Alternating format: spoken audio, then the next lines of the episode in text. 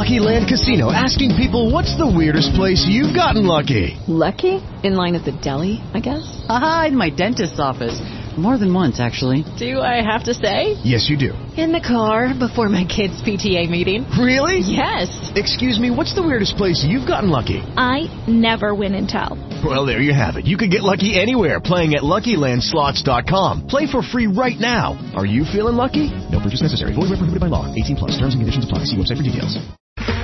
Okay, round two. Name something that's not boring.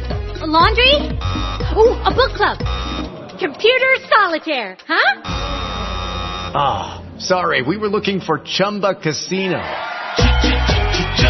That's right. ChumbaCasino.com has over 100 casino-style games. Join today and play for free for your chance to redeem some serious prizes.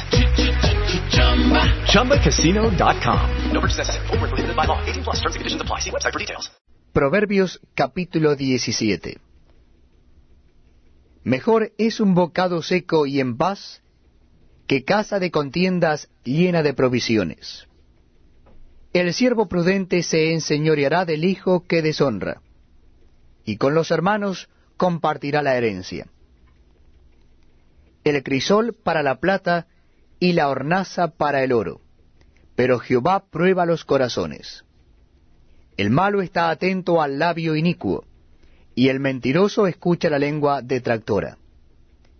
El que escarnece al pobre afrenta a su hacedor, y el que se alegra de la calamidad no quedará sin castigo. Corona de los viejos son los nietos, y la honra de los hijos sus padres. No conviene al necio la altilocuencia, cuanto menos al príncipe el labio mentiroso. Piedra preciosa es el soborno para el que lo practica. A donde quiera que se vuelve haya prosperidad. El que cubre la falta busca amistad, mas el que la divulga aparta al amigo. La reprensión aprovecha al entendido, mas que sin azotes al necio. El rebelde no busca sino el mal, y el mensajero cruel será enviado contra él. Mejor es encontrarse con una osa a la cual han robado sus cachorros que con un fatuo en su necedad. El que da mal por bien, no se apartará el mal de su casa. El que comienza la discordia es como quien suelta las aguas. Deja pues la contienda antes que se enrede. El que justifica al impío y el que condena al justo, ambos son igualmente abominación a Jehová. ¿De qué sirve el precio en la mano del necio para comprar sabiduría, no teniendo entendimiento? En todo tiempo ama el amigo, y es como un hermano en tiempo de angustia.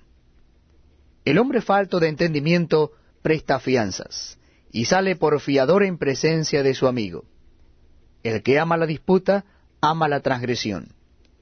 Y el que abre demasiado la puerta, busca su ruina. El perverso de corazón nunca hallará el bien, y el que revuelve con su lengua caerá en el mal. El que engendra al insensato para su tristeza lo engendra, y el padre del necio no se alegrará. El corazón alegre constituye buen remedio, mas el espíritu triste seca los huesos. El impío toma soborno del seno para pervertir las sendas de la justicia. En el rostro del entendido aparece la sabiduría, mas los ojos del necio vagan hasta el extremo de la tierra. El hijo necio es pesadumbre de su padre, y amargura a la que lo dio a luz. Ciertamente no es bueno condenar al justo, ni herir a los nobles que hacen lo recto. El que ahorra sus palabras tiene sabiduría, de espíritu prudente es el hombre entendido. Aun el necio, cuando calla, es contado por sabio. El que cierra sus labios es entendido.